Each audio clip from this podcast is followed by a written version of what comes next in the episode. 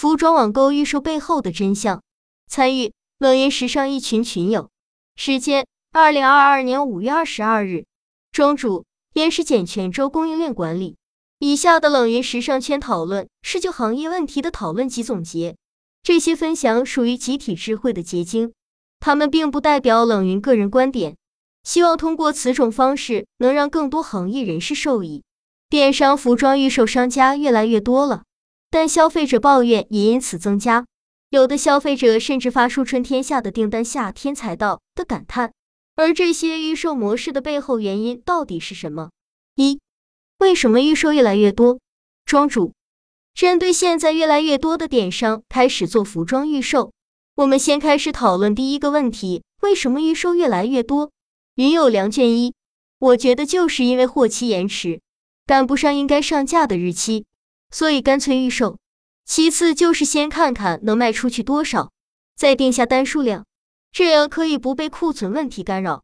庄主，对，最常见的就是货期和库存问题。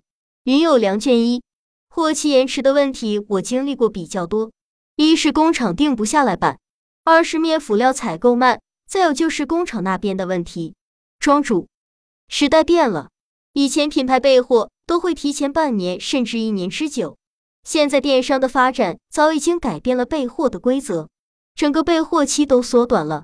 不过以前也常延期，现在备货期短了以后，对供应链时间要求更高了，所以延期也是供应链能力不足的一个表现。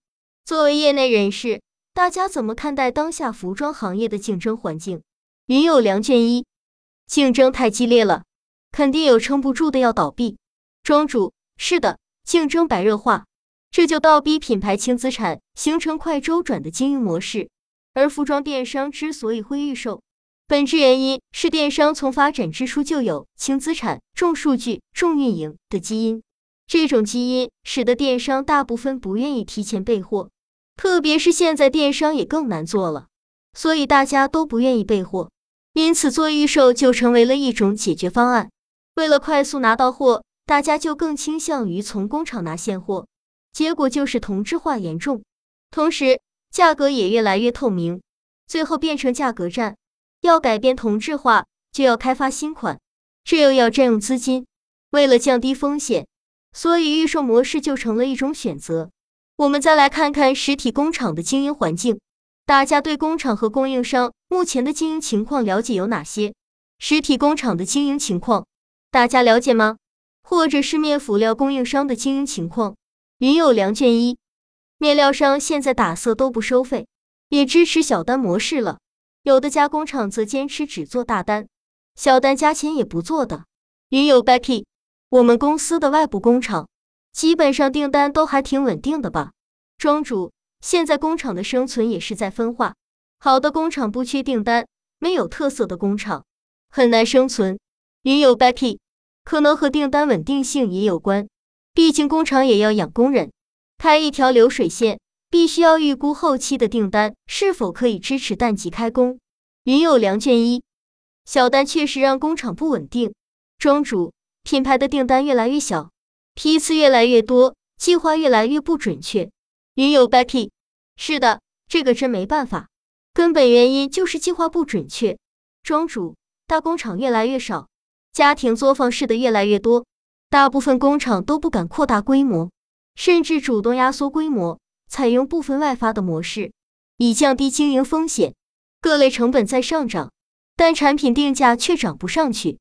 还有疫情的影响，对实体工厂的风险更大。云有良卷一，对于品牌方来说。涨价会流失原有客户。如果工厂的加工价上涨了，品牌利润空间小，又不愿意继续合作。云有 Becky，对，成一家工厂还要面对面辅材料不能齐套到料的情况。庄主，是的，这些都增加了运营的风险和难度。综上所述，预售是经营环境变化后一种经营模式选择。预售模式的产生源于行业经营环境和竞争环境的变化。是在实体电商、消费者以及外贸等因素的共同变化下而带来的销售模式变化。关于预售模式，一、从消费者的角度来看，庄主，我们再从消费者的视角聊聊预售。云友 Urus，作为一个消费者来说，我很讨厌预售，我等着等着就不想要了。云友梁卷一，作为消费者，我就是觉得工厂做不出来货，所以商家才预售。云友 Becky，补货可得率太低。云友梁卷一，对，补单的产品都慢，就是说商家本来想做，结果没做出来，就直接下架不卖了。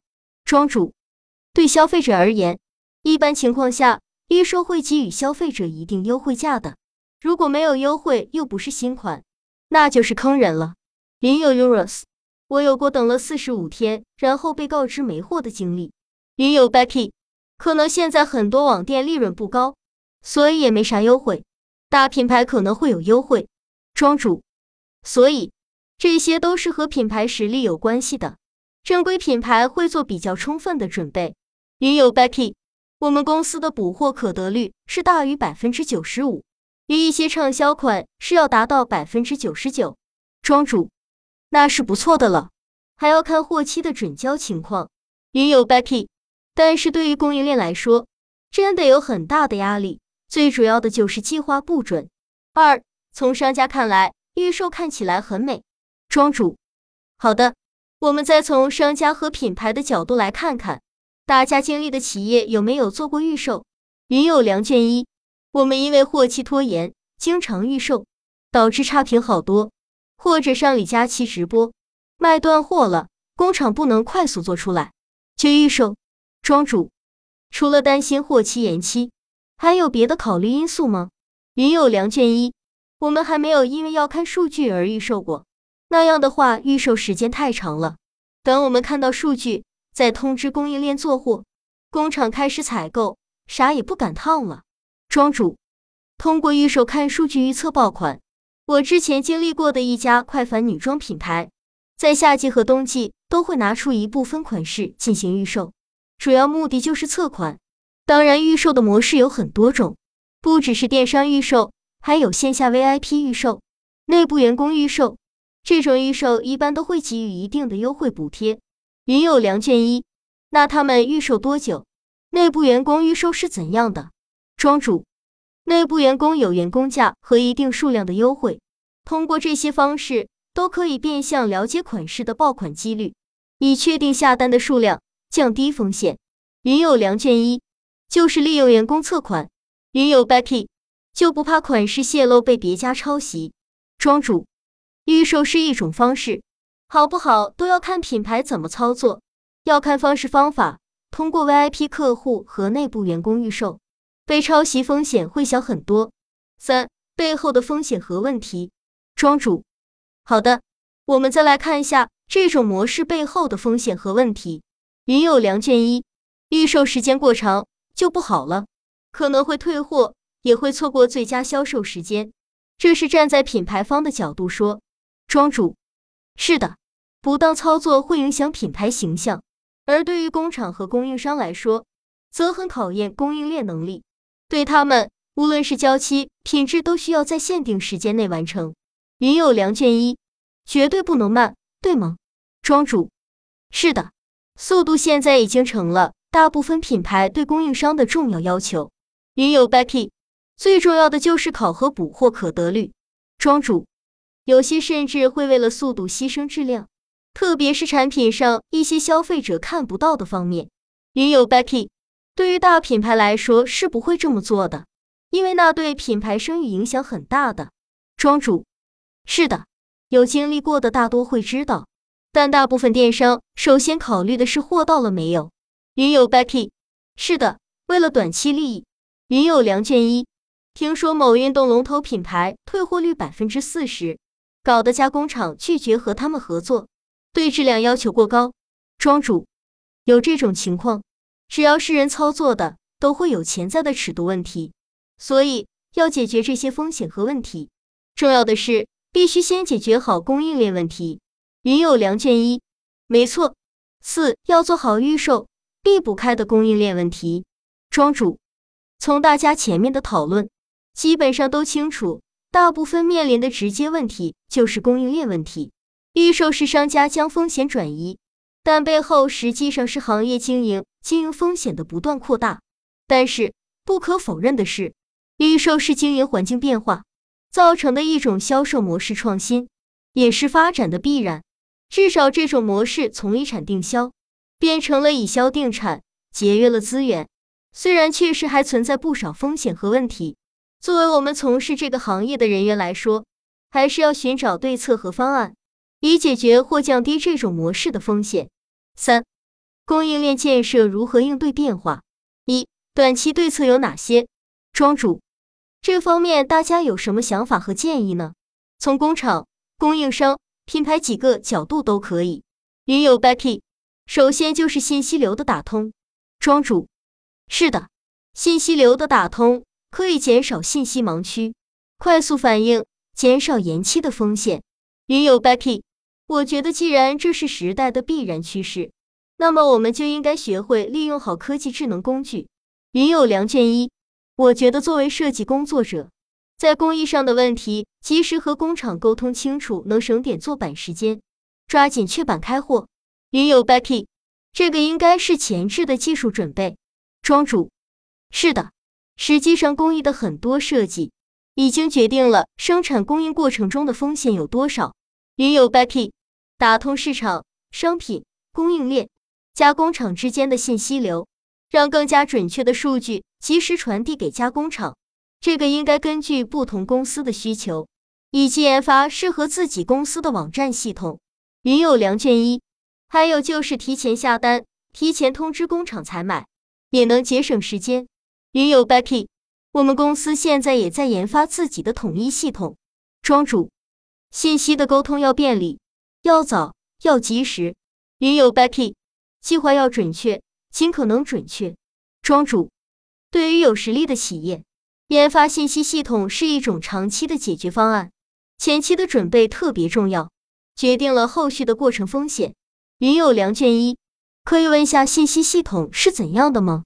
云友 Becky，是的，我们现在正在慢慢摆脱 SAP，商品部、面辅料采购部、生产部、仓储部，甚至供应商都可以直接在上面办公，里面有这些部门所需要的数据。云友梁卷一。那我大概明白系统的作用了，这样做信息更透明。庄主，谈及信息系统话题就大了，这方面目前还没有标准统一的系统方案。大家提到的这些，基本上都已经接触到了业务的重点。除了这些，从品牌和商家来看，还有一些方面要考虑，比如说在面料和辅料的规划上，在工厂的产能评估和跟踪上，在备用产能的准备上等等。云有良卷一，我们会一个款发给至少两个厂，算是产能的准备吗？庄主，只能算是第一步。除了发给两个厂，还要考察两家工厂的产能计划。工厂要有产能才能帮你做，如果计划不准，也无法按时生产。所以这些都要提前考虑。云有良卷一，是的，不过这个工作一般不归设计部负责，所以我没有考虑过工厂产能计划。庄主，这个一般是生产或采购计划人员负责。还有，大家会不会考虑预售的情况，好或不好？有没有备用方案呢？就是预售订单超出预期，超出产能，或者严重低于预期，有没有一些后续的措施呢？云有良卷一，预售卖的不好，估计要运营想办法了。云有 Becky，是的，促销之类的方法。庄主。其实这些都是可以在制定预售方案时进行沟通确认的。卖的不好就成了小订单，如果是成衣采购，有成衣还好，没有成衣就涉及备的面料无法生产完，变成库存。那么这些库存的面料，在做面料规划时就要考虑到是否能持续开发款式。云有良卷一，面料变成库存还好，可以开其他款式消耗。庄主，对。但是前提是面料规划要做好，确保面料的预测要准确，至少保证产品不好卖不是面料的原因。如果是款式不好，还可以重新调整款式进行消化。刚才大家都有提到生产计划和工厂的产能，这方面要如何保证呢？云有良卷一，提前沟通一下。庄主，是的，及时的信息沟通是很有必要的。云有 Becky。提前帮加工厂计算产能，一旦发现产能不足或者产能过剩，就要及时沟通。庄主，对，一定要和工厂对好产能。从供应链的角度来看，就是要消除不确定性。对于工厂来说，就是要订单稳定，所以一下要做好产能的评估和订单的预测。云有良卷一，做服装就不能缺乏沟通能力，凡事都要想周全。庄主，这个行业的链条太长，环节太多，一个地方出问题，就可能影响货期。除了货期、产能计划，还要考虑另外一个重要因素，就是质量控制体系。质量出了问题。货期是很难保障的，这方面内容太多，我们就不展开了。另外，还有重要的一点，就是疫情当下，对于仓储物流的应急方案等，也是必然要考虑的。从供应商的角度来看，这方面大家有什么样的理解？云友 Becky，这个我也很想了解。庄主，主要是疫情对供应链的影响太大，这方面是肯定要做些准备，具体要看企业的情况。比如说，至少你的供应商、物流承运商要有一定的后备方案。云有良卷一，一般会遇到什么样的问题？物流价格问题还是时间问题？庄主，举个例子，我之前服务过一家电商公司，在当地疫情刚开始时，公司就做了动员，专人和当地政府社区对接，在做公益支持的同时，申请一部分特殊出行证。